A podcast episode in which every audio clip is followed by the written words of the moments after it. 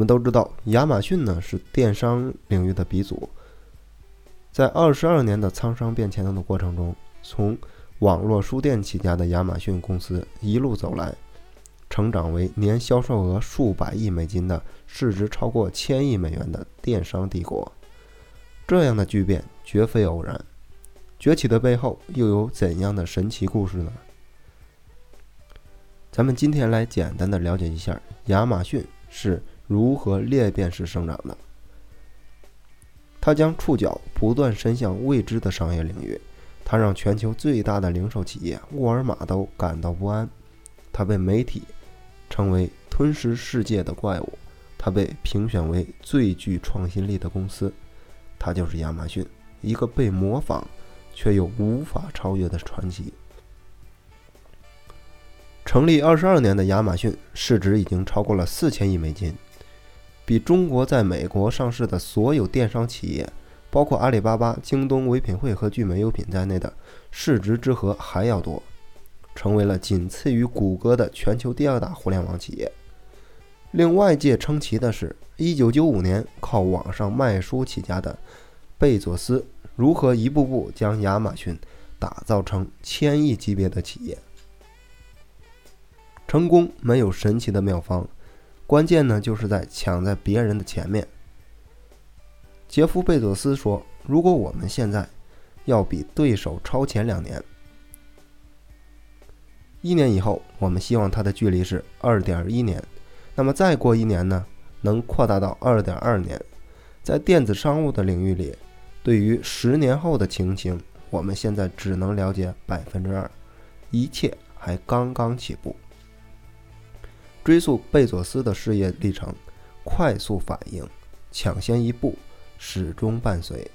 一九八六年从普林斯顿大学毕业后，他用了仅仅四年的时间，便成为了纽约银行家信托公司史上最年轻的副总裁，华尔街的风云人物。一九九四年，贝佐斯浏览网页时看到，美国互联网用户以每年大约百分之两千三百的速度增长。他意识到，一个以互联网为中心构建的信息时代，其中蕴藏着巨大的商业机会。随后，贝佐斯用了大约两个月的时间，研究了网络销售业的前景，计划在网络上开一个万铺商店，并辞去了在华尔街看起来风光无限的职业经理人的工作，从纽约搬到了西雅图。进行了创业之旅，并立志成为互联网产业的引领者。他以自家车库为基地，搭建了全美第一家网络零售网站亚马逊。而在选择以什么商品品类作为切入点时，贝佐斯也不是以自己最喜欢为标准。他详细的分析了十二个品类，最终从用户的熟悉度、市场规模、竞争格局。标准化等维度出发，选择了图书作为切入点。一九九五年的七月十六号，亚马逊的电子商务网站正式的开张营业，仅用了三周的时间，其营业额就攀升到一万美金。到了同年的十月，亚马逊的订单达到了每天一百份。不到一年后，亚马逊的订单数量就达到了每小时一百单。上线三年后，亚马逊被福布斯杂志。成为世界上最大的网上书店。贝佐斯从此改变了人们的购书的方式。一九九八年的十月五日，福布斯排出了全球的一百大科技富翁，其中前十名最为风光的不是比尔盖茨，而是火箭般蹿升到第九位的贝佐斯。亚马逊俨然成为了电子商务的第一代表。而到了二零零零年的年底。顾客已经遍布全球一百六十多个国家和地区，销售额达到了八十亿美金，成为了世界上销量最大的网络销售商。随着业务的快速扩张，贝佐斯坚持投资兴建运营中心。在两千年互联网泡沫破灭的时候，亚马逊陷入了困境。数据显示，在两千年的第四季度，亚马逊亏损超过了五亿美金。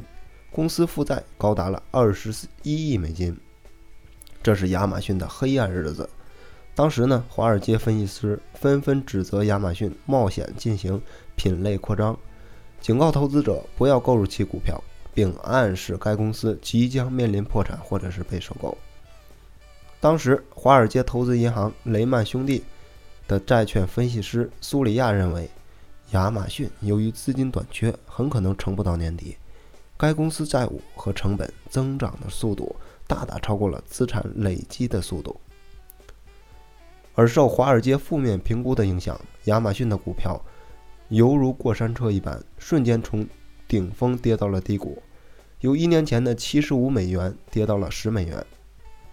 为了安抚股东，贝佐斯在给股东的信中写道：“哎呦，这是资本市场残酷的一年。”为了能够证明自己是在做一件正确的事儿，他引用了华尔街金融大师本杰明·格雷厄姆的一句名言：“从短期看，股市是投票机器；但从长远看，股市是称重机。”尽管贝佐斯坚持投资仓储不会错。但残酷的现实还是让他暂停向欧洲和亚洲的扩张计划。据了解，亚马逊当时已经在日本、德国、英国以及法国建立了网上商品仓库和配送中心。贝佐斯的这一决定让亚马逊获得了喘息，也得以躲避了这次生死之劫。而在这股互联网的泡沫破灭的浪潮中，有很多的公司。都没有亚马逊这般信用。据统计，2001年的一月到九月，仅在美国就已经有32家大公司因为负债额超过了10亿美元而破产倒闭，比1989年到1991年整个经济衰退期间的数字还要高。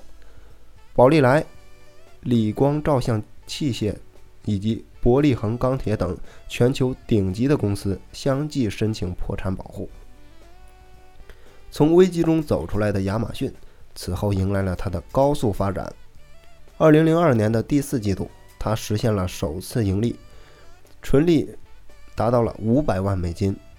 而今天，它已经是全球最重要的科技公司之一，列居全球五百强企业榜单的前列。如果咱们用丰富多彩来形容亚马逊河的话，那么如今。这个词儿同样也适用于贝佐斯和他构建的电商帝国。亚马逊依靠电商奠定的企业基础，不仅拥有了电商零售业务所汇聚而来的海量用户，也拥有在此基础之上形成的电商、硬件、视频、传媒等多项业务所组成的生态体系。二零零五年，在推出了亚马逊 Prime 服务，剧烈的拉动用户在。亚马逊上的消费欲。二零零七年发布的 Kindle，从此改变了人们的阅读习惯，建立了数字出版王国。而二零一一年发布的 Kindle Fire 平板电脑，二零一二年收购机器人公司开瓦，二零一四年发布首款手机，亚马逊逐步推出这些服务，使其超越网络零售商的范畴，成为了一家综合服务提供商。在满足消费者各种购物需求的电商帝国的基础上，贝佐斯策略布局不在于只拓展多元性的产品，而在于建立一个基础设施级别的生态系统。根据梳理，亚马逊的竞争策略主要分为三个层面。第一个层面是掠夺式的布局资讯内容，不仅包括亚马逊几乎已经垄断的电子书产业，也包括对音乐。视频、影视和娱乐等数据内容的深度渗透。一个不为人知的阶段性成就，就是2015年亚马逊投资的电影公司获得了金球奖。第二个层面是竞争性消费电子布局，亚马逊几乎涵盖了所有苹果的产品线，包括 Kindle 阅读器、Kindle Fire 平板电脑、Fire TV。智能手机 Fire、网络浏览器 Fire OS 等等，亚马逊的硬件也和内容进行深度的关联。而最不同的地方在于，亚马逊的硬件系统都是依附于电商能力强大的支撑。第三个层面是共生性生态系统的布局。亚马逊的电商业务不仅提供平台、仓储的物流服务，吸引第三方加入，还首先推出的物流配送的多个第一，使得第三方电商加入亚马逊平台，每季度以百分之五十的速度在增长。在共生性生态领域里，亚马逊最核心的一个优势就是对于 AWS 数据云服务的长期坚定投资。贝佐斯说：“理想的商业模式有四个特点：顾客喜欢，可以成长到非常大的规模，拥有强大的资本回报和经久不衰的生命力。而云端服务就是贝佐斯最推崇的代表生态系统核心价值的产品形态。”有评论称，应该说亚马逊的生态系统布局是对掠夺、竞争和共生三阶段定义理论。最好的诠释。当苹果的极致产品势能在中后期开始衰退的时候，我们看到亚马逊的竞争力正在强劲的提升。以网上图书零售起家，继而扩展到音乐、影视、玩具，成为了一个无所不包的电商巨无霸。它提供技术和开放平台，使自己成功的成为了一个第三方服务商。他别出心裁地推出了 Kindle 阅读器，在改变人们阅读习惯的同时，还建立一个电子商务公司绝无仅有的基于高科技的庞大物流体系。总结亚马逊的成长历程和独特之处，从创业初始，贝佐斯就坚定地认为，市场份额的增长要优先于利润的增长，要着眼于长远之处。对于每一轮的业务扩张，贝佐斯都强调企业的六个核心价值：第一，就是以客户为中心，客户第一，工作第二；第二，就是创新，不听客户的声音意味着失败，但是只听顾客的声音也不可能成功；第三，行动，我们生活在一个对革新无法预知、有着不可超越的机遇的时代。它提供给我们的每分钟都弥足的珍贵。第四，主人翁意识，主人翁精神代表着你参与组建一个伟大的公司，在承担项目或者是给予意见时，立足于长远的思考，充满激情，在面对每一个具有挑战性的决定时，都充满力量。第五，高标准的雇佣。在做一个雇佣决定时，我们要抠心自问：我喜欢这个人吗？我可以从这个人身上学到什么？这个人会成为一个明星吗？第六，节俭。我们只在那些真正值得的事儿上花钱，坚信节省会带来充裕的资源、自我富足和发明创造。提升客户体验是亚马逊一贯的战略，它简单而务实。令这家公司拥有三万多名员工，业务布局于全球的十多个国家的庞大商业帝国，能从上到下迅速地理解和贯彻落实。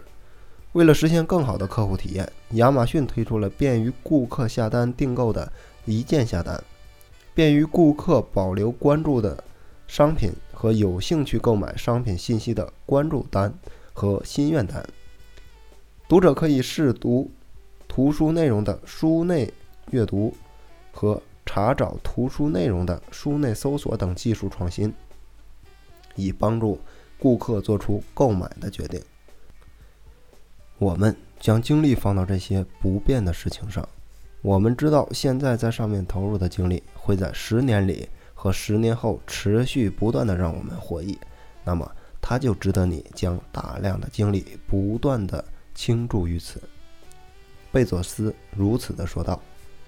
透过亚马逊公司二十二年的发展历程，我们清晰的看到，以顾客利益为中心，不急功近利的追逐眼前的利益，关注长期的价值，通过完善和丰富客户利益来塑造企业的核心价值，是这家在贝佐斯心中要成为世界最大的以顾客为中心的企业。独树一帜的风格，也是亚马逊公司在电子商务领域取得令人瞩目成就的最可靠基础。那么，贝佐斯的商业哲学究竟是什么呢？答案就是对未来的无限偏执。贝佐斯用他的实用创新主义，成为了互联网发展史上教父级别的人物。他的成功再一次证明，不论是什么企业生存的唯一规则，都是全心全意的为顾客服务。好了，以上就是咱们今天的内容。欢迎各位朋友在下方的留言区进行留言互动。今天先到这里，拜拜。